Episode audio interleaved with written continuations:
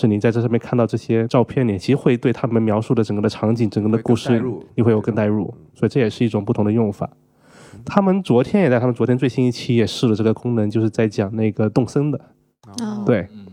然后里面有一个片段呢，是他们大概是在讲一心理测试的一个量表，然后就是他们俩就一直在把那每道题都讲了一遍，然后这个时候他们就在这个实验轴上面把那个量表的截图给贴了出来。嗯所以对我来讲，我当时听到那个地方，我就打开就很想那截图他一边在讲，我一边在对着看。对对，就我还还肯定还是认为是说播客是用来听的，对对那这些看的部分，我觉得都是一些补充。帮听众降低了这个获取相关信息的一个门槛。对呃比如说，对呃，我不用再去专门打开浏览器去查这个东西了。，对，其实我觉得我们台就需要。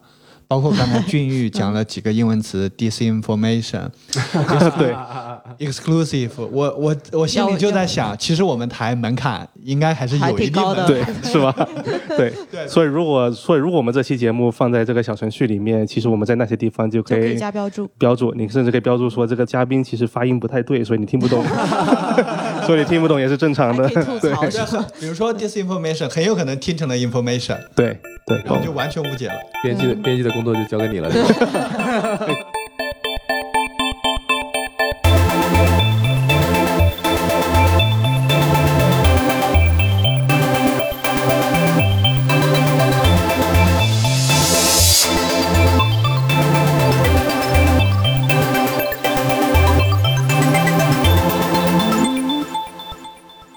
大家好，欢迎来到谈笑风生，我是 Leo。我是玲玲，我是汤达，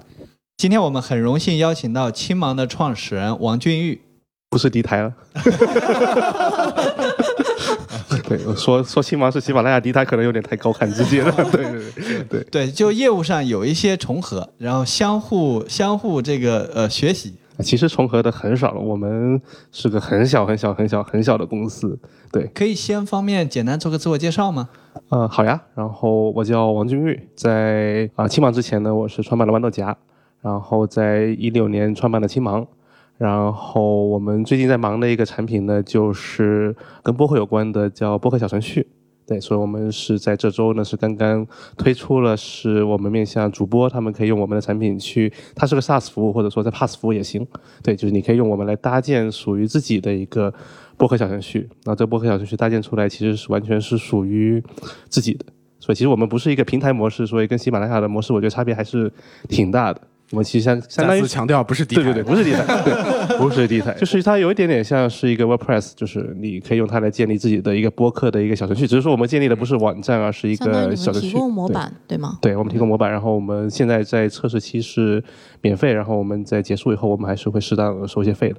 我其实之前和达叔在呃聊你的时候，就有去看你的这个嗯 bio 嘛，然后就觉得哇，就觉得特别的一个人生赢家的整个的对 人生人生赢家，年少有为 overachiever 的那种典型。呃，我想往回挖一点哈，可以聊一聊你是怎么开始去做豌豆荚了吗？这个啊、这个如果很快的讲呢，就是说我之前我是零七年大学毕业的，然后毕业以后呢，我就去了 Google 工作。对，大家知道 Android 是 Google 做出来的产品。然后我当时在零九年的时候呢，也开始用 Android 手机，就非常非常早，从 HTC 的第一台手机来开始来用。然后用了以后呢，就会觉得是说有这样的一个需求吧。对，就是说，啊、当时你买了智能手机，然后当时的呃四 G 可没有四 G，三 G 都还没有，对，是二二点五 G、二 G，然后费用也很贵，呃，然后 WiFi 其实也不太普及，嗯，所以相当于是说，我就觉得是说，你拿了这么好的一台手机，你在上面到底能干嘛呢？比如说你要看视频，你要玩游戏什么的，你得有个方法来把这些东西给放到你的手机上面去，所以那就有了豌豆荚。但苹果 iPhone 一开始就有 iTunes。所以当时想着啊，Android 缺少一个类似于 iTunes 这样的一个产品，就你插根线插到电脑上面去，然后可以把电脑上面的东西给给放给手机，给手机备份到电脑。对豌豆荚，可能大家后来知道的比较多的，可能是说它是一个应用分发这样的一个渠道。但其实一开始想的很多的 idea 呢，跟应用分发没有什么关系。它更多的其实当时我们也做了一些类似于 podcast 的事情，其实对，比如说呃，因为因为灵感源自 iTunes 是吧？呃，其实还真的是有一些关系的，因为我们当时的一个 vision 还是说，这是整个手机在那个时代，就那在那个手机直接上网还有点麻烦的时代，它去 access 互联网的一个门户、一个 portal 这样的一个感觉的一个定位。我一开始会觉得说应用这事儿它有点太太过于 geeky 了，所以一开始的重点呢，其实是放在类似于视频、音乐。啊、p o d c a s t 当时的确没有做，对，其实没有做，但有一个事情会有点像的是，一零年是世界杯嘛，嗯，对，然后我们当时呢是做了一个事情呢，是你可以在上面去订阅，比如说优酷昨天晚上更新的世界杯的集锦，然后你每天把手机插电脑，它会自动的把它给备份到手机把它下载到手机上面去。对，那这种 idea 其实跟最早的 podcast 的是逻辑是有点像的。包括我自己用，因为我大概应该是从零五零六年开始听播客，我觉得现在的很多人他可能已经 get 不到，现现在年轻人他 get 不到当年我们的那个文件。手机的文件管理其实很多时候是通过电脑以及像类似豌豆荚、对。iTunes 这样的一个东西在管理到手机上的。对。对。对，然后而不是像现在这样四 G WiFi，然后随便什么文件随便下载，随便甚至啊，当年你要是家里有矿也可以，对对，就是贵嘛，一兆一兆几块钱，三块钱还是三毛钱我忘了，对。对，所以就就突然想到这件事，可能很多年轻人他已经他没有那个体感。对。那你如果说播客，我我因为我是零六年开始听播客，播客其实最早的时候，我我因为我最早开始听播客是因为我买了个 iPod，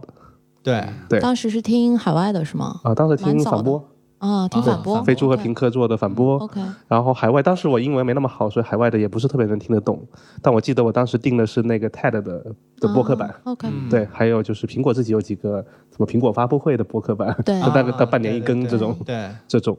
然后当时的体验，你就是说啊、你有个 pod 有个 iPod，这是很好的播放器。对，那你可能定时你往电脑上面插一插，它会自动的把它给同步下来，你就可以在上面去听一些新闻，去听一些像飞猪和平克在聊聊天什么的。其实当时是开始这么去接触播客这个体验的嘛。嗯，明白。我再围绕那个前面再问一下，就你在 Google 做的是 CS 软件工呃我在 Google 做的是设计师，设计师，或者说有一点点像设计师和工程师中间的一个的一个岗位吧。然后在豌豆荚也是偏设计还是啊、豌豆荚我是创始人嘛，创始人？对对，对那那你 cover 的方向是说是我 cover 的方向应该还是以产品和设计、产品和设计为主产品设计为主的。对，嗯明白。离开豌豆荚是因为豌豆荚被收购，还是啊、是因为豌豆荚被收购。是因为豌豆荚被收购？然后后面你刚才提了一些跟播客的这个缘分，所以这是呃是是因为这样一个契机开始做青芒的吗？呃，很快的来讲这个故事呢，是我其实一直对豌豆荚的一个构想呢，是它是一个所谓的，我刚才讲它是个内容的 portal，呃，翻译成门户就显得有点土了。嗯，对，但本质上我是还是一直想着它是个内容的 portal，包括是说我有时候翻出我在一零年给他画的一些产品的稿子啊什么的，其实今天可能还在做。其实今天还在做这部分的事情，对今天的青芒的产品，很大程度上我觉得还是我在一零年画的一些构想，再接着再往下去往下去做。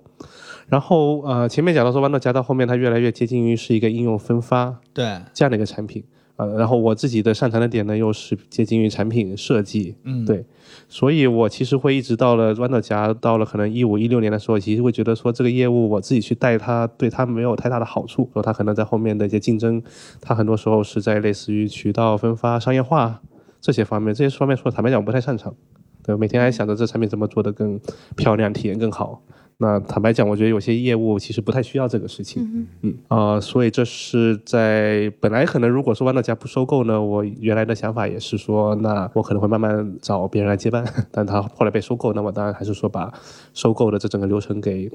给给走完了，然后我才去做我更想去做的事情，几乎是紧接着时间线上是紧接着你离开了豌豆荚，然后就开始去就是收购交割完成，我就去我就我就做青芒了，对，对。听上去就是其实你一直的这个兴趣还是围绕着这个内容的啊没错没错然后青芒也是承接着你这个核心的一个愿景，没错，对，呃，青芒其实是豌豆荚，像算从豌豆荚 spin off 出来的一个部门，对，它原来也是豌豆荚的新业务部门，或者说我们说搜索搜索部门、技术部门，对，然后那个部分其实跟应用分发没有很直接的关系，但跟内容的关系会更紧密。相当于就是原来的团队一起出来原来的团队的一部分嘛。一部分，对对嗯，我不知道现在的青芒的这个，它是有一个产品矩阵还是什么，还是就是全部是播客，还是它下面有哦这个产品是大概布局是什么样子的？呃，我觉得说布局矩阵这种词儿可能对我们来讲都有点大。对对，虽然说青芒做的时间也挺长了，可能有三四年，但一直来讲呢，我觉得还是属于一个比较在探索的一个阶段吧。对我坦白来讲，我还是觉得说这些想法要落地也还是挺难的。所以到现在来讲呢，我们有如果介绍我们的产品的话，它其实有两个部分吧。一个部分呢是我们面向消费者的部分，我们主要面向的产品呢是青芒杂志。对，青芒杂志呢也是我们最近一年呢在做一个比较大的重设计 redesign，现在还没有上线。这个新的版本呢，我们的一个目的呢还是说希望它是一个对高品质内容有兴趣的人，他不管是说他想去消费内容，他还是想去这里面去跟别人去交流啊、呃去分享、去发现，我还希望说它是一个这样的一个一个地方。然后这是我们面向内容的消费者的，面向内容的创作者呢，比如说我们刚刚发布的播客小程序，那其实也是这样的一个产品呢，是我们希望说面向对内容的品质也很有追求的创作者，我们能够提供给他们更好的工具，来让他们把自己的内容给呈现得更好，配套的类似于互动交互都能够做得更好啊。那这个前提是说你对内容的品质感，你的确是有一些追求的。然后我们可以提供我们的工具来把这个事情给做得更好一点啊。这是我们的产品。简单来讲的话，它面向两个不同的人群，我们分别在做这两个不同的事情。对我来讲，它其实不是个产品矩阵，它其实是一个产品。就就就好比滴滴，你要做司机端，你要做乘客端，你不能只做司机端，也不能只做乘客端。对对所以青芒这个名字是怎么来的？啊怎么考虑的？青芒这个名字是，其实豌豆荚的名字和青芒的名字，我们起的方法都差不多，都是我先做了情绪版。情绪版，情绪版，我想很多听众可能对产品设计什么的应该没不见得很熟悉哈。对对可能要稍微科普一下。大家可能去想象是说你要做一个新产品，它的这个视觉方向你会怎么去定义它？就是你希望这个用户看到它的时候有一种什么样的一种心情情绪？对，这是我用这这是我用的方法。我们会去定义是说，当用户看到这个产品、看到这个品牌的时候，他应该产生什么样的一些感受什么？样的感受？感受对对，但传统一点的方法可能说老板喜欢什么，对。对 对。那我们希望不是说那么老板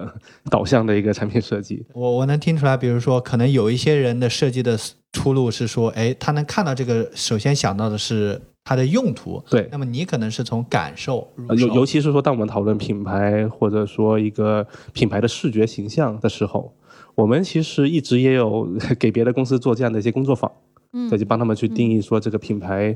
包括名字啊。啊，视觉方向啊，嗯，然后我们现在日常其实最用的最熟练的方法呢，是我们办公室里面展了很多的杂志，然后我们就会请这品牌的创始人去剪这些杂志，你在这里面去挑出来，是说你会觉得这些图片能够代表你想要的这个品牌给人的感受，嗯对你看到这些图片，你有这个感受，你希望你的品牌也给人这个感受。对，我们把它给贴到一起去，然后我们再请大家一起去沟通，几个创始人之间、他们怎么样去有一些一些一致性。对所以你们比如说办公室里的杂志也都是要精心去筛选或者挑选过的，是吗？就是没有啊，都被都被剪的 都被剪的七零八落。对他们为什么会剪剪杂志？啊，就是我们要求的。比如说，我们如果帮某个品牌来去构思它的品牌的定位，嗯那我们就会请他们的创始人来我们办公室里面，然后我们给杂志给他们。对，有时候他不一定讨论品牌定位，可能讨论比如说公司企业文化。对，对，其实我们也有做一种这种 to B 的一些咨询的一些业务嘛。人家讨论企业文化，那企业文化这种东西呢是非常感性的。对，那你怎么样来表达你想要什么样的企业文化？你用文字很多时候没有那么精确。最终你们其实是通过一个这样的流程，然后把创始人可能内心想反映的，或者说他想体感的那个，对，尤其是一些非常非常抽象、非常非常感性的一些东西。讲回青芒，对所以你是从那个感受入手的。那么你当时希望的传达的是什么样子？对，所以我们当时也是剪了很多的，当我们当时自己做比较熟练，不用剪杂志，对，就是用的电子用 Pinterest 做的，嗯。对。然后我记得我们收集了很多照片，比如说有那种逆光的照片，那种、呃非常干净的照片，嗯哼，呃那种可能冰山的照片，那种或者是说一很多的文字，比如说我记得我收集了一张李宗盛的演唱会的海报，纯文字的张海报，那文字排的非常的漂亮，对，然后我们相当于是给了这样的一些情绪，嗯，然后我和我团队一起做的，然后大家再去基于这个情绪再去 brainstorm 有什么样的一些名字。然后“青芒”这两个字，最后是我们当时团队里面有一个清华中文系毕业的姑娘，她想的一个两个字。对“轻”呢，我们还是取说轻巧的意思，就是说我们会觉得是说在，尤其在移动互联网上面，嗯，我们还是觉得说，哪怕是高品质的内容，它应该也不是大部头，对对啊，而应该是比较轻巧的。啊、忙呢，其实我们取的还是锋芒的意思，对，就是锋芒的芒。忙，对，我嗯们还希望说这些内容呢还是 sharp 的，它是锋利的，它有自己的 opinion，它不会是说去很啊、因为大家喜欢而做，或者说因为它是最庸俗的东西、最通俗的东西啊、去做，所以这是忙我们当时取的一个含义啊。这两个字儿的确看起来也挺漂亮的，所以我们就用了。哇，这个和我所感受的，我作为用户或者听众感受到的完全不一样。我以为芒是芒果，哦，我也这么想的，其实。果然都是吃货我。想，哎，一个蔬菜对吧？豌豆荚应该算蔬菜，豌豆荚然后对我以为一个水果蔬菜，一个水果对，，就跟就跟那个健康呃呃，这阿里系列喜欢是动物对吧？我以为你是喜欢是蔬菜瓜植物果。哦，我其实也不知道他们为什么都起这种动物系的名字，不知道他们有没有有没有什么讲究。啊，对对，我我那个不经意看到你拿的是 Chromebook 对吧？对所以你对 Google 还是挺有感情。啊，对，对，虽然我的 MacBook 快坏了，对，呃，俊玉呃是我们台目前为止唯一一个带着 PPT 来的嘉宾。没有没有没有 PPT，对准备非常只是怕你们问一些怕你们问一些专业问题。所以刚刚从这个名字的意思缘起来看，我我在想，就是你们为什么后面会关注到播客这个方向？是不是也因为这些播客的内容其实也承载了，就跟你们那个价值观会有一致的地方？或者说一些很具体的一些原因呢，是我们其实相当于我们这几年，刚刚也讲了，做了四年了，然后我们其实一直还是在找，是说啊、呃这种高品质的内容，用户有什么需求，创作者有什么需求，我们怎么样能把它给连到一起去。然后我们在去年的上半年呢，我们是先做了一个产品呢，是面向啊、呃应该说偏图文的内容，对我们叫杂志小程序，对杂志嘛。大家想起杂志这个词，还是会觉得说排的非常的精美，然后很适合在周末找一个类似我们今天在的这种咖啡馆、书店去里面去翻一翻。对你讲那个，我想到 Fleetboard。啊，对，其实也会很像。我们当时起杂志这个名字呢，就绕绕开一点点。我们当时起杂志这个名字呢，也会在想说大家会不会联想到 Freeboard。嗯，但是后来呢，我们就发现他们在中国不怎么提杂志这个概念，包括现在他们叫红板报，嗯对对，其实更像是报纸这样的一个感觉。我怀疑可能是他们的团队也会觉得杂志这个概念太小众了，对，但我们又不怕小众，所以我们就管自己的产品叫杂志。嗯嗯，啊、所以杂志你想起杂志，你会想起这些东西。那我们有时候在想说，其实你看像我们日常看的很多公众号，内容是非常非常精美的。没错，对，但它被夹在了一个公众号这样的地方，说实话有点像是个菜市场。嗯，对，公众号可能还好一点内点，容混杂，对，公众号可能还好一点点，至少说公众号里面你看什么还是由你决定的。对，如果你放到头条啊之类里面，那你看什么还不是由你自己决定的，还是由头条来给你推送的，那就更加的鱼龙混杂。所以我们当时的那个产品呢，我们希望说我们给这些有品质感的公众号，我们给它一个空间，对跟我们今天讲播客有点像。对我们给它一个空间，它可以做属于自己的一个很漂亮的小程序。嗯它在这个小程序里面呢，它可以去做自己的设计，去体现自己的品牌，它可以去做自己很独特的一些互动。是我们去年年初上的这样的一个产品。然后像大象公会。嗯啊、像呃量子位，包括少数派等等的，其实当时都在用我们这个产品。在这个迭代的过程当中呢，其实我们就遇到了寇爱哲，对，就是哦故事 FM 的创始人和主播，对对，我们就遇到了寇爱哲。啊，那艾哲呢就想着是说，他当时想着就是说，那他也想做个小程序。那我们当时其实主要考虑的是图文内容，所以没太多的去想说这种音频内容怎么去呈现。所以也是因为故事 FM 要用，所以我们专门给故事 FM 来做了这上面的定制了一个。定制了这上面的一些音频的一些支持。OK，然后上线以后呢，的确效果也非常的好，嗯，就是在微信里面的效果也会非常的好。上线这个是在去年的四五月份的时候上线的，大概一年。对，当时的效果具体是怎么样？呃，当时的效果呢是指的是什么呢？比如说对于故事 FM 的小程序来讲它的回访率是非常高的，哦，对而且我们会看它的用户行为呢，大部分用户他其实就是直接在微信的首页下拉点故事 FM 回来，这个其实比你点那个订阅号再点故事 FM，当时微信还没有改成那个信息流啊，嗯，现在改成信息流，其实要你要找到故事 FM 可能会更难一点。没错，对。啊、所以他当时我们会发现说，第一呢是说用户的回访的忠诚度非常的高，你直接在微信的首页一下拉，你就可以打开故事 FM。嗯哼，第二呢，这样的一个形式做成小程序以后呢，我们会发现用户的 engagement 也非常的好。嗯，对，呃，我们当时测算的是平均的时长，不是说最长的时长，也不是说是最中度的用户的时长，就用户用故事 FM 的小程序的平均时长是一个小时左右，，OK，对，OK，啊那相当长了，相当长，对相当长，对。而且对于他们来讲呢，是故事 FM 一期节目大概是二十多分钟嘛，那意味着用户可能一次打开会连续的听听两到三期的嗯。这样的一些节目，也包括艾哲当时想做一些呃互动征集，对，比较征集故事，啊啊，，这个也可以通过小程序来来完成，呃很多这种上面的一些粉丝互动，对非常方便去做一些互动。嗯，那我们当时就看到了这个，其实就有有一些启发，包括是说我们我们因为过去几年一直在想图文，没有太多想播客，说实话。是虽然我自己听播客听的蛮多的，是，但好像一直对我来讲好像是个盲区。然后看到这样的一些数据呢，也还是会意识到呢，是说呃，如果我们想狭义上的播客，那它今天这种有品质感，我觉得播客还是跟品质感还是划上了一个等号的。对，对，而且因为它相对来讲比较小众，所以像啊、用户的 loyalty、用户的忠诚度、engagement 其实都会非常的不错。这个其实也是我好奇的一个点，就是包括刚才讲说跟达叔之前看你的 bio 嘛，就我们就会觉得，哎，豌豆荚是一件就后面正式也是蛮成功的事情嘛，毕竟被收购，然后一个连续的有成功创业者创业经验的这样一个创始人，当他在创业的时候，我当时一个困惑就是说，为什么会选一个看上去很小众的一个哦方向？很多时候有成功经验的人，他可能就比如说像伊朗马斯克，我这次要搞火箭，搞搞这个可再生能源，对吧？嗯他的选题是从互联网一下子直接上到一个非常高的一个高度了，嗯所以我会好奇说，你进入到这样一个很细分的这个领域，或者至少也要说是大众刚需高频，对吧？也不是，对，都不是。对，对，他肯定不是那样一个对，所以你当时的这个一个思考的过程，哦，我其实应该没有什么思考的过程，就是想做这事儿。哦，我好像也不是自己一直把自己定位成一个给自己贴一个创业者这样的一个标签，我可能会觉得我还是个设计师。嗯，对，所以就是说，嗯，这样的一个领域呢，我自己又觉得它对于整个社会的意义呢也会非常的大。对，比如说，尤其是说今年有这整个的疫情，你会看到说所谓的 disinformation，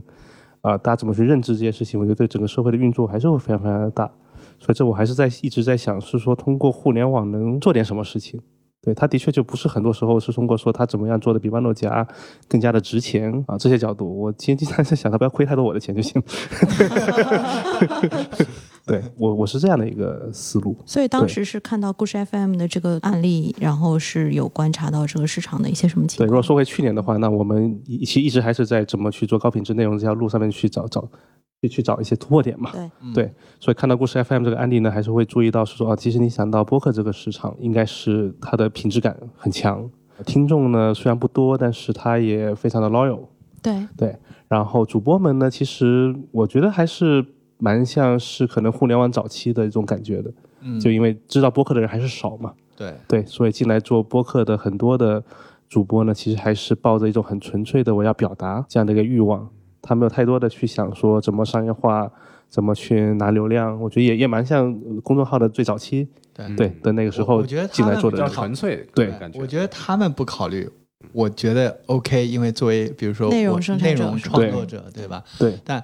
你这个是要做成一门生意吗？你怎么看待播客它的这个不管是 SaaS 还是说客户端这一门生意的这个商业化呢？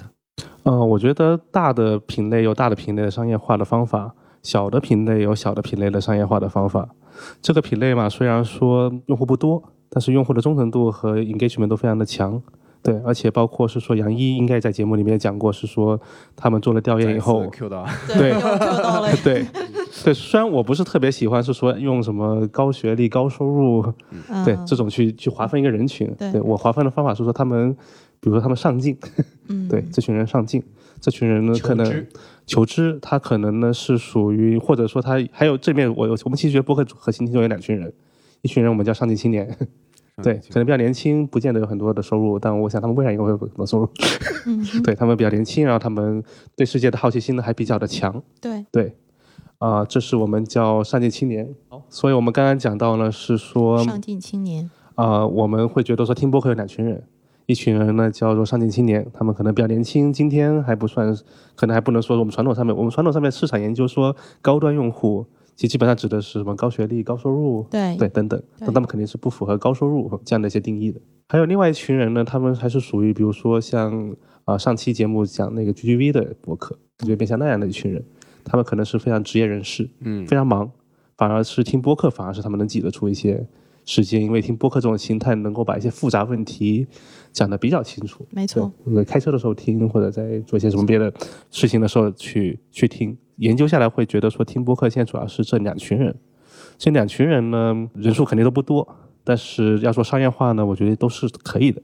但再再加上，我觉得有一件事情非常非常的重要呢，是青盲的人非常少，对，所以我们其实不需要一个很大的市场，我们也可以去做商业化。我们现在团队就二十个人左右，你肯定不能说它是喜马拉雅的第一台哦，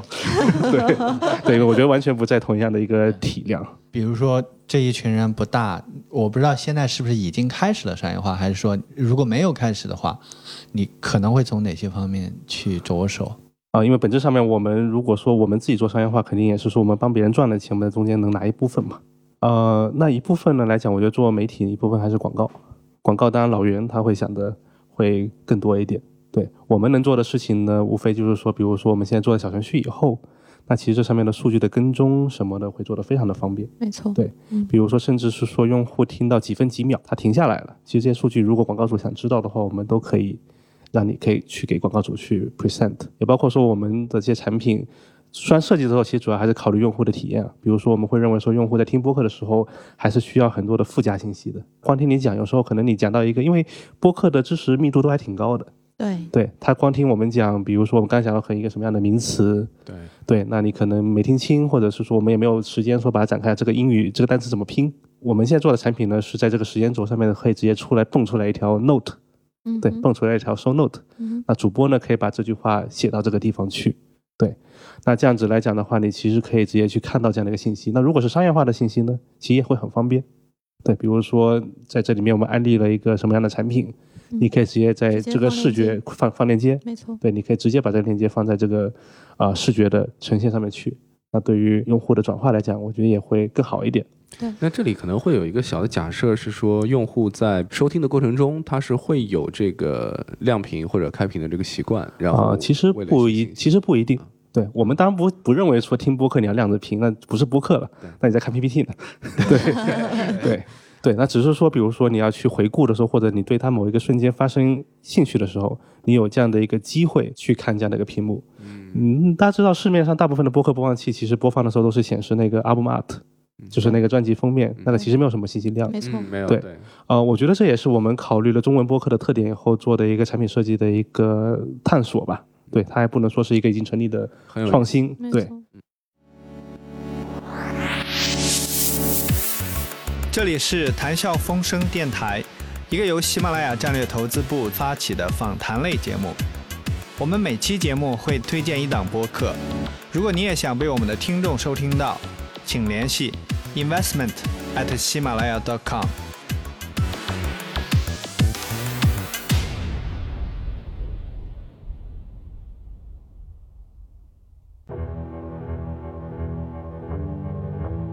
哈拉的英灵勇士正在华尔街以命相搏。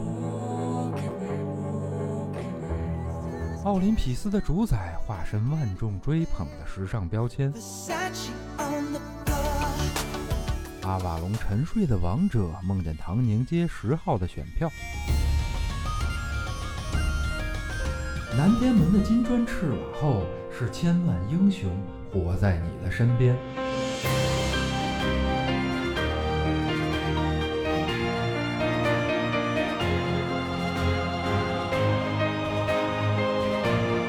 打开神神叨叨，聆听众神的低语。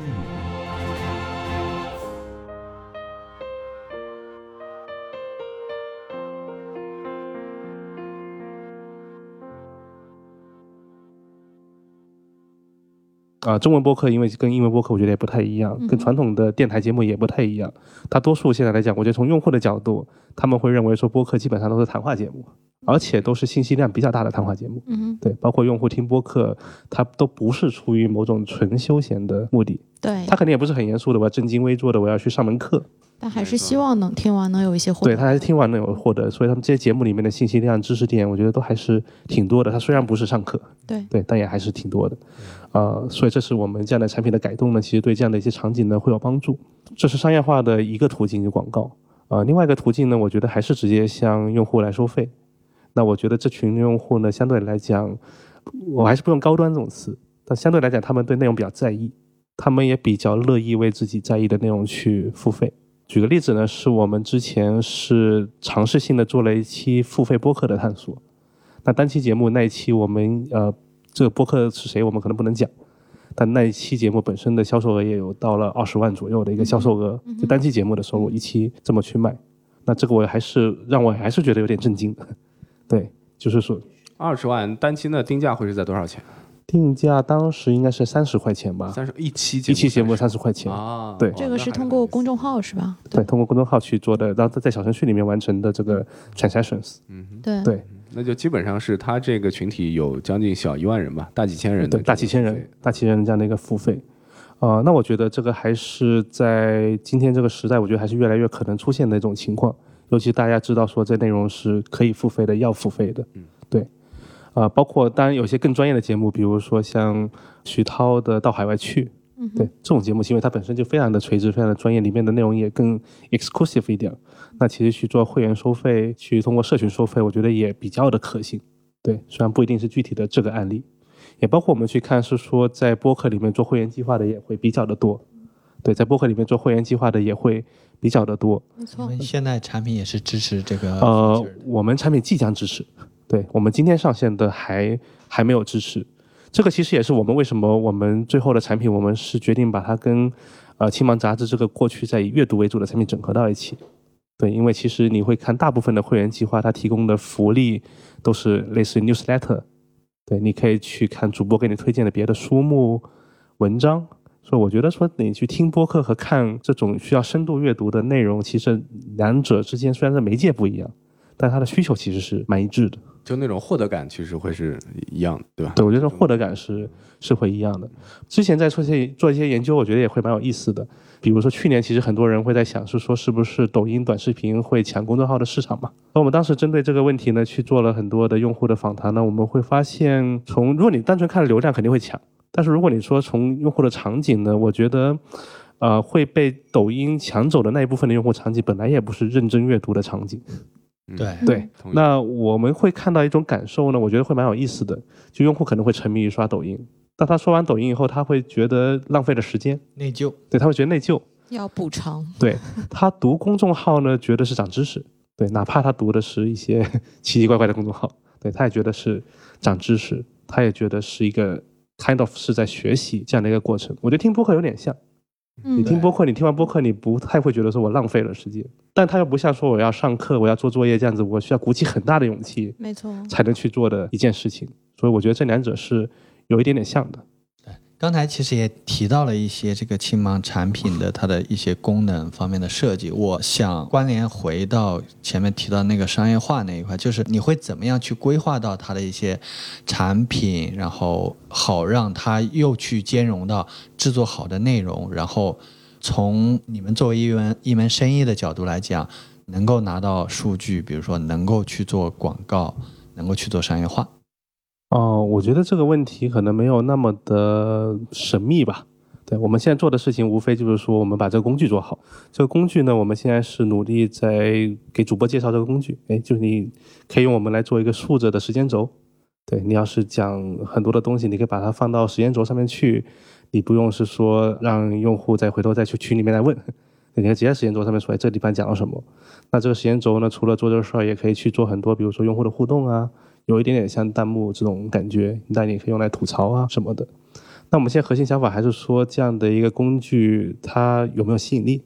但我们相信它是有吸引力的。对，所以我们再去请主播来 adopt 这样的一个工具。那如果这样的工具有吸引力呢，我们也会希望是说，因为你有了自己的小程序，相当于有了自己的网站啊、那比如说我如果在这上面我想去做自己的会员计划，那其实就会比较的方便。因为这整个的小程序都是你自己的，我们只是 offer 了一些代码，offer 了一些啊架构，那你可以去决定你怎么来运营你自己的这样的一个用户的群体、会员的一些群体。你在这上面，如果你是做了这种会员的计划，你要找用户收费，用户也愿意付钱，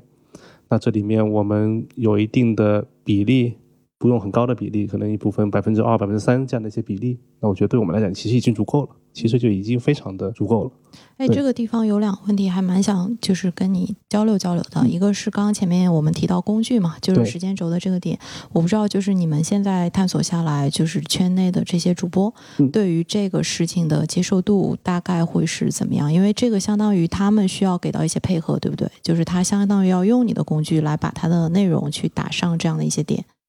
对，我觉得本质上面来讲，它其实不是配合青盲，因为这个最后我们给的这个东西是他们自己的，没错，对对，主次关系其实这是他们的产品，不是青芒的产品。啊。那他们如果对这个产品这种形态有兴趣的话，其实他们的确需要付出一些成本，没错，去单独去撰写一些啊、show note。对。对，但是呢，的确来讲呢，就是说，比如说我们现在呃，到我们大概是昨天上线的，，OK，我们上线第一波里面呢，有几家，一个是啊、迟早更新，嗯哼，对嗯哼，一个是大少数派，呃 OK 还有大内密谈，就是这几家其实已经在在用了，对吧？还有那个翻转电台。对，啊翻转电台其实我听的还蛮多的，一下忘了。嗯，翻转电台，嗯，对翻转电台，不知道大家熟不熟悉，就是小李老师，他其实他平时是要求大家下载了他的 Keynote 来看的，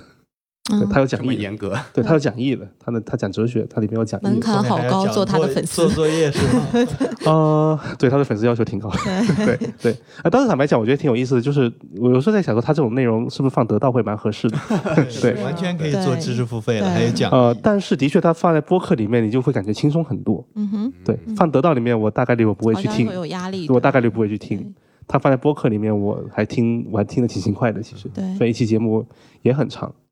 那对他来讲，这个事事情很自然，对不对？对对，他过去他要告诉他的用户，哎，你去百度网盘，我的提取码是这个，你把它，下载回来，你坐在电脑前面来看。对，那现在呢，他一边讲手机当然不一定需要亮着屏，对，但他如果是说他有时候讲到一个点说，哎，你可以看看讲义，那你回去一点开，把手机点亮。其实我们的 app 是不需要灭屏的，我们小程序因为没有这种没有能力是说去阻止它灭屏，所以小程序它还是会灭屏，你还是得得把手机给点亮，但还是会很方便。嗯你就打开手机，然后看一下它现在讲到哪了，因为我们那个也会自动的去切换。跳转是对我们会自动的去切换，其实跟看 PPT 还真是挺像的。对，我们那会自动的去切换。他也会马上再做一些实验。我来之前看他在群里面说他想做一些实验呢，是说让用户也可以去上面去加批注。对，因为我们那个机制呢，有一点点像是公众号的机制，嗯就是说其实所有人都可以写，嗯嗯，然后主呃播来选，主播来选，对，主播来做精选。但如果主播不做精选的，比如说我日常其实听这节目的时候也会做笔记，对。我真的是为自己来做笔记的。对。对我听到了一个知识点，我觉得我想记下来，回头再去 follow up 的知识管理，嗯。啊，对。对，对，然后我们是配合这个，单做了很多工具性的一些功能，比如说语音我们会转成文字，嗯。基本上我还是很多时候甚至构想说你在开车的时候你怎么记笔记，对。嗯。对。嗯。对，就你在开车的时候你怎么样把让这个交互变得非常的简单，对，而不是说你要我的好奇心。啊、其实嗯挺简单的，对，其实就挺简单的，因为我们就做了那个打点那个按钮做得特别大，嗯，对，所以你在再打个点，对。然后传统上面打点呢，你可能你不见得记得你打的是为啥打个点，所以我们要把你对应这个点的前后的几句话给写了出来，哦。所以你去回顾的时候就会对你回顾的时候就会挺方便的。嗯。虽然那个 Note 的质量，因为它是自动的嘛，所以它没有办法是说是一个经过精校的一个质量，但你要看懂它是没有问题的。对对然后可能又可以触发当时的一个感受，呃对补充一下。对，所以我我的确我自己就是现在一般听播客是在自己的产品，虽然还没有上线，对我自己的客户端里面去听，然后开着车一边听，然后经常就拿起手机直接点一下，对，点一下就行。对，然后不需要做很精细的一些记录，然后回头再来回顾嘛。对对呃，所以这是小李老师的一个用法。对对对对，可能更偏主播的角度，对，然后大内密谈呢，他们应该是打做了一期是跟美食有关系的。那它里面他们就真的是非常高密度的把里面基本上提到的每一个菜都给放了图片，啊，对，讲了很多的一些有有点像百度百科这样的一些知识，比如说撒尿牛丸 到底是怎么一回事儿。那我其实我那期节目我其实没有听，但我就在翻笔记，那我觉得其实已经挺有意思的。然后可能回头有时间我再展开，比如撒尿牛丸这这个地方我有点兴趣，我可以再打开再来听一听。对，这是一种不同的用法，这个用法其实也挺出乎我的意料的，说实话。嗯对，迟早更新呢，我们早一点的时候，其实找呃锵锵和任宁做过一期 demo，当时用的是他们去在日本徒步的一期节目。OK，对那期节目，因为他们讲了非常多的感受，在做那期节目的 demo 的时候，他们就在时间轴上面放了很多当时拍的照片。对，那这个也是一个给人，它也不是个知识性，也不是说一个非常的干货的这种节目。但是你在这上面看到这些照片，你其实会对他们描述的整个的场景、整个的故事你会有更代入，所以这也是一种不同的用法。他们昨天也在他们昨天最新一期也试了这个功能，就是在讲那个动森的，哦对，然后里面有一个片段呢，是他们大概是在讲一心理测试的一个量表，然后就是他们俩就一直在把那每道题都讲了一遍，然后这个时候他们就在这个时间轴上面把那个量表的截图给贴了出来。嗯所以对我来讲，我当时听到那个地方，我就打开就很想那截图他一边在讲，我一边在对着看。对对，就我还还肯定还是认为是说播客是用来听的，对对那这些看的部分，我觉得都是一些补充。帮听众降低了这个获取相关信息的一个门槛。对呃比如说，对呃，我不用再去专门打开浏览器去查这个东西了。，对，其实我觉得我们台就需要。包括刚才俊玉讲了几个英文词，disinformation、对。exclusive，我我我心里就在想，其实我们台门槛应该还是有一定的。对，是吧？对，所以如果所以如果我们这期节目放在这个小程序里面，其实我们在那些地方就可以就可以加标注。标注，你甚至可以标注说这个嘉宾其实发音不太对，所以你听不懂，所以你听不懂也是正常的。还可以。吐槽是吧？比如说 disinformation 很有可能听成了 information，对对，然后就完全误解了。编辑的编辑的工作就交给你了。而且我觉得这个还是得试哈，比如说很多主播呢，一开始听的时候呢，会觉得说啊，这个工作量会不会好大呀？但是其实我们自己做下来，会发现说，它跟你写那种中规中矩的收 note 其实是个不一样的体验。嗯哼，你也完全可以说你自己再听一遍的时候，你想到什么吐槽的点，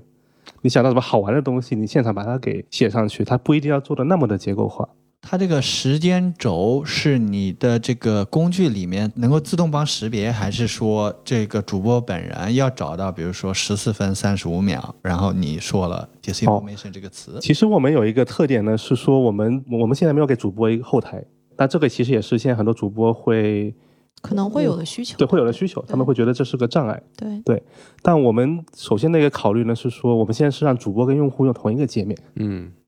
就是你跟用户一样再去重新听这期节目，你听到这儿的时候，我们给用户的功能就你点一下，嗯然后点一下以后，它会做个记录，然后你可以再选说我要在这里面加一句笔记。了解。对，所以主播也可以也是用前面的这个前台来做的这样的一个编辑的一个操作权。限可能更大一点的。对，它权限更大，它不需要经过主播再去 approve，、再去精选，又不小心讲英文了，再去 再去精选才能做出来。对，对，我们如果这期节目有最后放到小程序这个地方，我们就可以去放几个我们刚才讲到的呃几期节目的链接，所以大家就可以去去感受一下。对，所以它其实还有一个意义是，感觉像是一个二次创作的过程，对吧？其实一个是主播可能自己回顾自己的这期节目之后，他可能会有一些，比如说心得补充或者一些东西进来，然后同时呢，用户在听的过程中，其实也会基于这个内容再去提一些他自己的好的东西，对？对，让我想到了弹幕。对，我刚刚其实在问，就是主播对对这个东西的看法跟需求。其实还有一个角度就是用户对现在是怎么去接受这个这个东西的。啊、用户因为我们刚刚上线，所以其实我们现在已知的还不是特别的多。嗯，那之前在调研里面呢，我们其实还是会知道是说，因为用户就今天的播客用户，他们对播客，我刚才讲到说，他们对播客还是有个定义，这个不是说一个学术或者技术上面的定义。对，就用户讲播客这个词儿的时候它跟音频有什么区别？它跟课程有什么区别？感觉大家就是很明显知道是那个区别，但是其实我们真的我们也有考虑好像也很难讲清楚，界限其实很模糊。对对，但大概用户的感受说，它是对话，它的话题多数是文化、商业会业，比较有对观点啊。呃，它没有那么的有用，它不是那种硬知识、那种刚需的的内容，它很多很多是一些呃无用的一些内容。对这对用户来讲，它是对播客的这样的一个一个定义。所以我们再看下来呢，其实用户就有几个痛点，我觉得比较明显，这也是我们做这个产品的一些出发点嘛。对，当然做这种产品，我觉得很有意思的就是说，你有一些用户怎么去用的构想，那最后用户是不是不用？包括我们刚才讲，主播其实哪怕我们现在只上了三四期，主播的用法已经跟我们的想法不一样了。不一样，虽然也是我们之前考虑的各种各样的用法，嗯，所以比如说呢，我们会觉得说播客的用户呢，他有一些痛点，比如说呃，说直白点，首先呢，很多播客太长了，对我们这期节目可能也最后一个小时，对对，一个小时。这个每一期的完播率是吗？但但我跟 Lily 一样，也不愿意把它剪成两期三十分钟的这种。啊对对，那一个小时呢？你你你是看到进度条上有一个一个小时的东西，你怎么办？嗯对感觉很挑战的。对，这其实还是挺挺挑战的。对，那我们其实把收 note 这么去做了以后呢，啊、对于用户的一个好处呢，它其实也可以用来挑他想听的章节，嗯对它的收听成本其实降低了。对它收听成本其实也降低了。然后第二呢，就是说对于用户来讲，听播客的第二个痛点呢，就是说所谓的意犹未尽，就是我们现在包括说我们当时，我、我我在光剑其实投资了徐涛的公司嘛，嗯，对，生动活泼，对，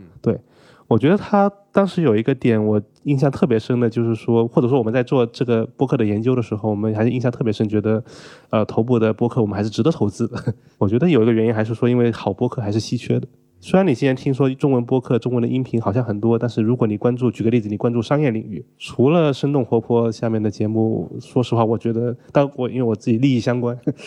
对 对，但的确对，但但的确，我就觉得说你好像能选择的就真的不多，就很少了。对对，好像这整个圈子来来回去，嘉宾也是这么几个人。对，对，所以其实你能听的内容也没有那么的多。没错，对，所以我觉得用户意犹未尽。那意犹未尽呢，有两层意思，一层意思呢就是说我们怎么样去做更多的播客节目的发现，啊、那这也是我们的产品再往下会去做的事情。啊、第二层呢就是说，那用户他听完节目以后，他能干点什么事情？对，比如说今天最常见的还是建群，对对，加个听众群。那加听众群呢，这个流程呢，你多数要加一个什么小助手，这小助手再来帮你来拉群拉，这个成本我觉得也挺高的。对，那我们能不能直接在你在听的这个界面里面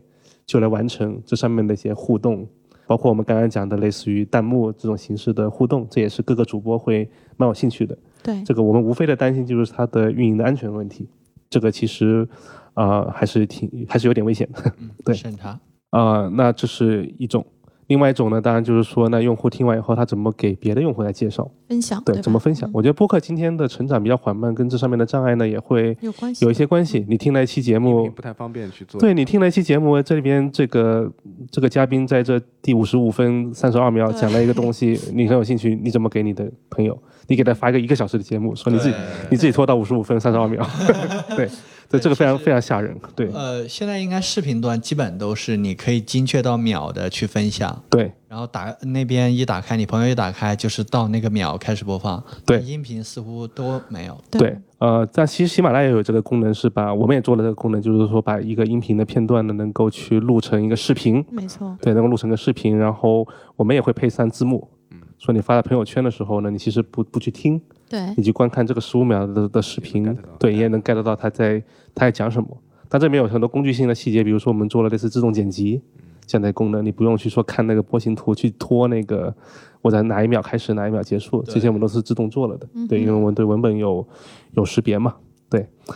然后第三呢，对用户来讲，就是还是呃，我们这个竖着的时间轴，我觉得最核心的场景当然还是说做扩展阅读，那这个前提是说主播先做的这个事情。对对，所以这个我们没有那么快的拿到反馈呢，是因为得主播先做。对，没错，主播先做完了以后，用户再来看，我们再看是对应的数据会不会让用户的完听率会更高，它里面给的链接的点击率怎么样，给的图片这些的打开率会怎么样？但我对这个还是蛮有信心的，因为这个的确是我们在做听众的访谈、播客的听众的访谈的时候，反反复复、反反复复会理解到他们一个很大的一个痛点。对没错，，本来我听播客还是为了能够长一点点知识，然后我只听到音频很麻烦，所以我们就会相信是说他们会因为有这样的功能而去从别的客户端迁移到小程序里面来听。对，这个也是我刚才想聊的一个点，就是说我们在微信生态里面去做这个事情，通过小程序的方式，对于主播是不是会非常有吸引力？因为相当于给了他一个私域运营的一个工具嘛，对他有办法把他的粉丝抓在自己的就是不属于任何一个平台的，就是自己的这个手上，然后可以去做一些很灵活的这个运营的一些方式。对，但其实说白了，它这是个这是个自由度的问题。其实没有什么地方你是真正完全抓在自己手上的。嗯，对，这里面本质上还是抓在微信的手上，微信又抓在比如说苹果的手上，对，当然还有看不见的手上。对我我其实小程序这一个，呃，我自己其实没那么喜欢小程序，所以我会想听听你的看法，就是说，就你你怎么看它的呈现形式是小程序，然后比如说 App 独立 App，然后或者其他的什么？呃，我觉得都无所谓。我们先做小程序，当然的确从主播的需求出发。嗯小程序呢，第一是一个属于自己的产品，对，包括说我们做出来小程序，其实运营权是他们，不是是主播，不是我们。对他们随时可以把我们换掉，换成一个别家的小程序平台。如果有别家做一样的小程序平台的话，对。那第二呢，就是在微信里面，我觉得今天来讲的话，虽然大家在唱衰微信公众平台，但核心如果你要建立这品牌，微信公众号我觉得还是首选。我因为我觉得最大的特点还是在微信里面，你是要去关注一个公众号，你才能看到它的。对我觉得微信这点上面非常的节制，它还是有好处的。对，迄今为止还没有出现任何的主动的推送，对主动的推荐选还是给到这啊。但但视频号，我觉得完全感觉是一个不同的 团队做的东西。是的，对对。中年大叔。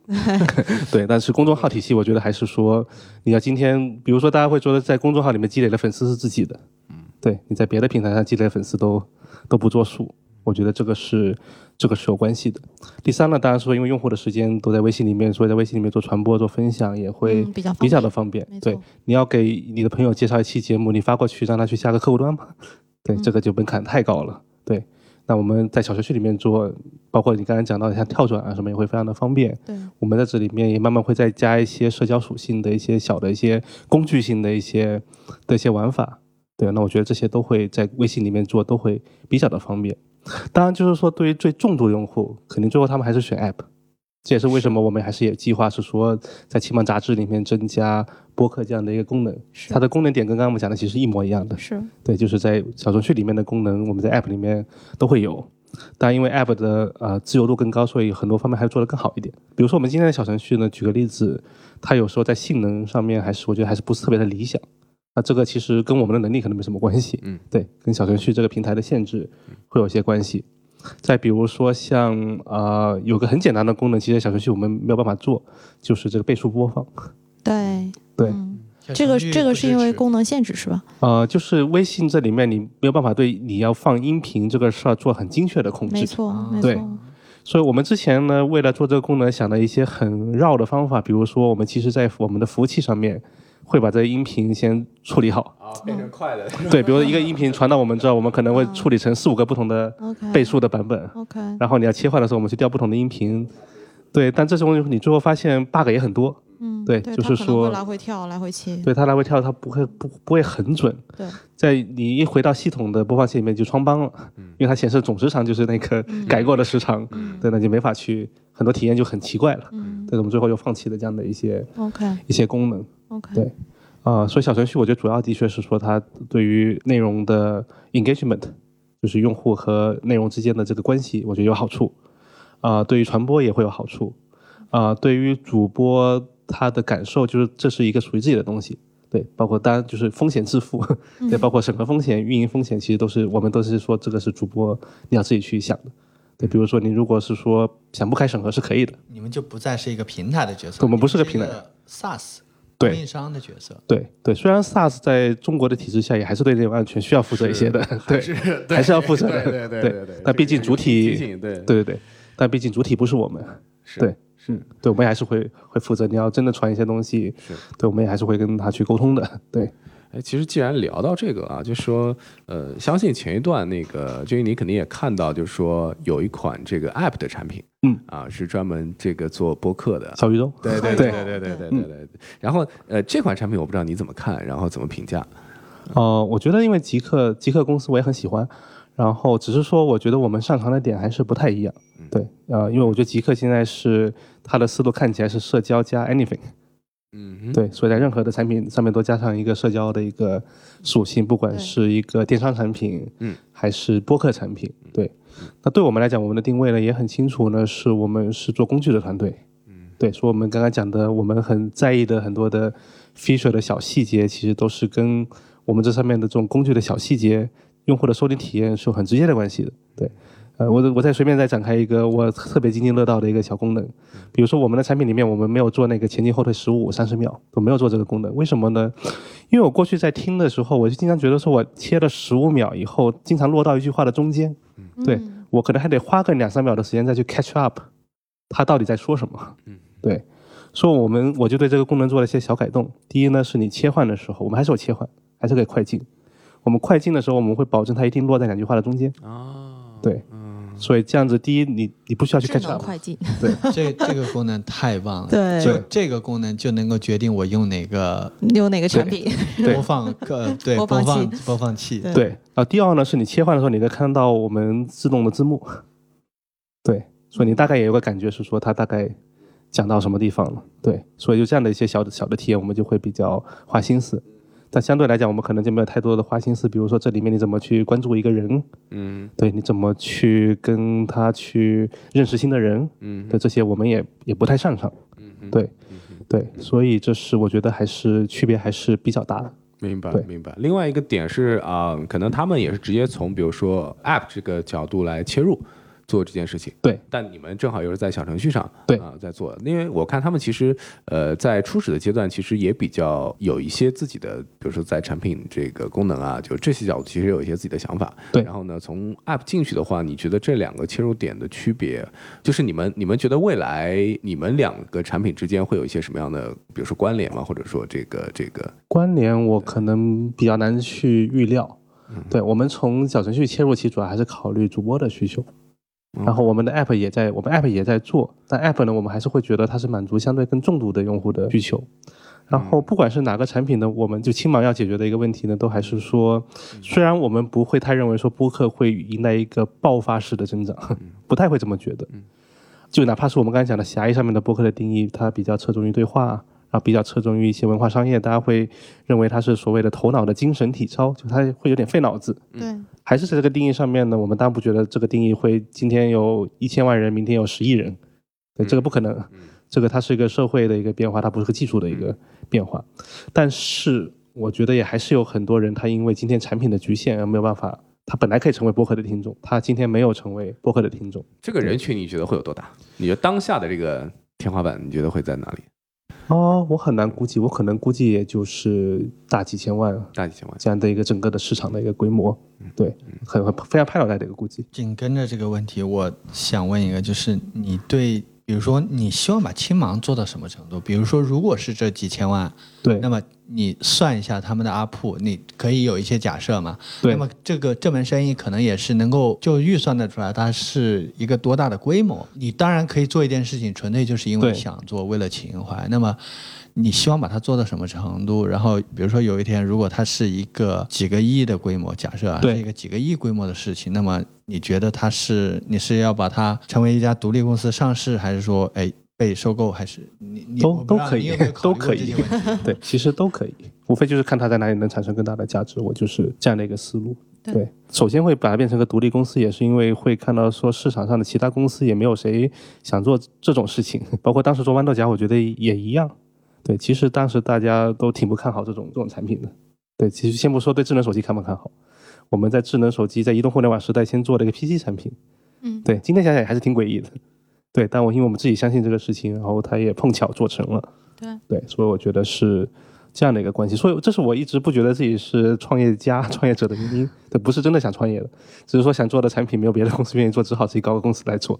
对，其实本质是这样的一个还是很有产品的这种洞察和情怀的这个感觉。哦、对，我觉得豌豆荚、青芒都有都带这个这种风格。对，我觉得我们擅长的还是说去找用户没有被满足好的需求，然后用产品去解决它。嗯哼，哦，这个倒是跟情怀我觉得也不见得什么关系。对 对，可能最后一两个问题，比如说在过往的这个创业的过程之中，对吧？嗯也也创业是很多年了，对十十年了。十年了，对，有哪些事情可能给你，比如说是打动到了你，给你留下了深刻的印象，然后或者是你就是单纯觉得特别有趣。哦，呃，或者比如说，有可能你克服了一个巨大的一个挑战，这样的一些经验就可，能印象深刻的有没有这样的故事嘛？帮我们可以分享一下。呃可能我在想的不是一个这样的一些故事，就是我在想的是，我其实是我去年呃有了自己的小孩儿，就是你们来拜访我的时候，我应该是对，七八月份对，对好像是刚刚。呃，对我都忘了我那时候有没有回来上班了，还是说专门见你们跑回公司？得呃，对对，反正大概就是那个时间。嗯，对，其实我们大概是那个时候，我们决定是说，就我回来上班以后，我决定是说，啊，这个阶段要 focus 在播客上。这个跟有了小孩其实没有特直接的关系。他的关联是什么呢？是我们其实之前团队也还比较大，说实话，可能有三四十人，相对来讲会大一点。我们现在大概二十人左右的团队。对。然后做的东西呢也比较繁杂一点。对，就我们其实也当时也主要做 to B，然后也 offer 不同的有有会提供不同的一些解决方案。对，比如说你要做个红包抽奖，啊你要做个这样的小程序，我们是有方案的。对对，你要做个什么裂变的小程序，我们也是有方案的。就在做很多方向的这个探索不一定是探索了，他们也能挣钱。啊。对，其实也能挣钱，因为一个小程序卖几千块钱，对，是能卖得出去的。对，我刚才的问题，如果换一种问法的话，可能就是比如说，哎，你过往创业之中有没有一克服一些挑战呢、困难呢？感觉这个刚才这个听上去像这样一件事情吗？呃，也不太像。我先讲完，你可以再 再再看看你会想怎么来 package 这个这个这个故事。对，生了小孩后就在想，是说到底努力工作是为了啥？对，那这些东西呢是能赚钱，但说实话，对我来讲很无聊。赚的钱也不是大钱了。他如果说一个月我赚几亿块钱，我肯定不觉得无聊了。对，赚的又不是大钱，所以你就想到为了啥？那你最初做青芒，你是为了干这些事情。对，为什么不 focus 在这些事情上？对，为什么要分精力去做这些？啊、好像是市场有机会，好像短期是个所谓的风口，但你放到五年、十年来看，挺无聊的。对我当时其实是相当于是做了这样的变化，所以收缩掉了很很多业务，也不想花那么多精力去管理这些东西。对，明白，相当于是因为这个小孩这件事情有了一段这个思考期，然后对对当时的一个业务进行了一些反思收缩。说实话，跟预期差别很大哈。就是说，我们本来想着两个月整个播客产品就做完了，对，到现在可能快十个月了，对，我们才把小程序给发出去，app 还没发出去呢。我本来想两个月 app 小程序都做完了，对对，app 我估计还得要两三个月的、嗯，的时间，现在还在做各种收尾的工作。和预期之间的这个差别，主要是什么原因呢？这个时间主要是什么原因？我觉得核心呃都不能说是工作量的区别，但因为我们说过去管理比较大的团队也比较有经验啊，对，按理来讲不应该出现这么大的偏差。对，核心来讲，我觉得还是说我们在播客这上面想做的这些创新，呃，包括你们之前其实有个问题说对标，我当时在想这个问题，真的是我怎么对标呢？没有对标。对，呃，你说我把时间轴竖过来，我能找到一些例子，对，比如说国内有集合的产品，没错。对，有呃 Anyway 到 FM 在 Web 上面，在他们网站上面，他们也有这个时间轴。对相关尝试。然后在国外去年也有一个新的播客产品是主打这个功能的，嗯哼，对。但是我觉得我对他们做的都不是特满足，嗯，对。比如说我们的产品刚才讲的很多的呃细节，其实他们都不会有，是。对。但有个很大的原因是他们只只考虑是说主播怎么去制作，然后怎么去 present 给给给用户。是，我考虑的很多的还有主用户怎么去参与进去，包括他怎么成为一个笔记产品，对他怎么成为一个弹幕产品，我们还是希望说这样的一个螺丝刀，它能够去做很多不同的场景。所以这上面应该呃反复在改这个方案花的时间，应该是远远超出我的我的预期的。明白，对更多基本对创新的思考，对吧？然后再落到方案呃，里也，可能是不能叫思考，就是去试各种明白。各种各种不同的方案吧。对，因为你你要做很多新的东西，但你要是抄别人是容易，但没有没有别人可以抄。